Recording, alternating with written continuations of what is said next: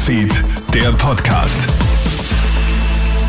Hallo, einen schönen guten Morgen. Du hörst hier unseren Kronit Nachrichten Podcast für ein kleines Update in der Früh. Vielen Dank fürs Einschalten. Gibt es in vielen Ortsgebieten künftig Tempo 30? Die Bundesregierung hat ja eine Erleichterung der Temporeduktion beschlossen.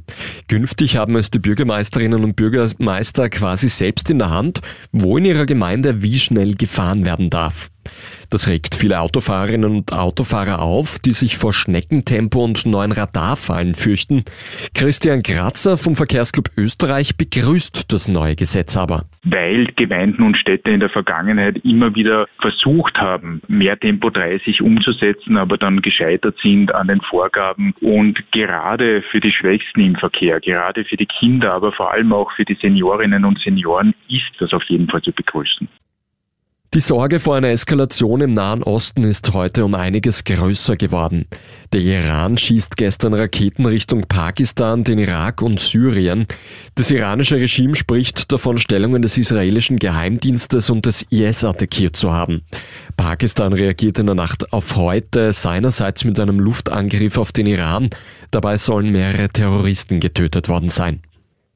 Wird Dominik Vlasny alias Marco Pogo mit seiner Bierpartei bei den kommenden Nationalratswahlen antreten? Diese Frage dürfte Vlasny heute bei einer Pressekonferenz beantworten. Laut Expertinnen und Experten dürfte die Bierpartei bei den Wahlen jedenfalls gute Chancen haben, in den Nationalrat einzuziehen. Die Pressekonferenz mit Vlasny startet um 10 Uhr.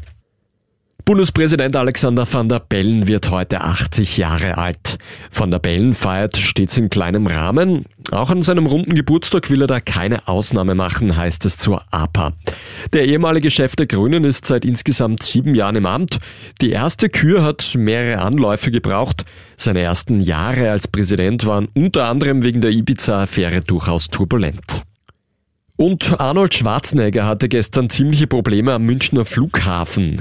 Der steirische Terminator wird vom Zoll angehalten. Er soll eine wertvolle Luxusuhr nicht deklariert haben. Schwarzenegger spricht von einer inkompetenten Untersuchung und einer Komödie am Münchner Flughafen. Das Münchner Zollamt meint, die Uhr hätte angemeldet werden müssen. Es laufen Ermittlungen wegen Steuerhinterziehung. Zusätzlich hat Schwarzenegger 35.000 Euro Strafe zahlen müssen. Schlussendlich hat er die Luxusuhr aber mitnehmen dürfen. Sie soll jetzt bei der traditionellen Klima-Charity in Tirol versteigert werden. Das war der Krone Nachrichten Podcast. Danke fürs Einschalten und noch einen schönen Vormittag. Krone Hits, Newsfeed, der Podcast.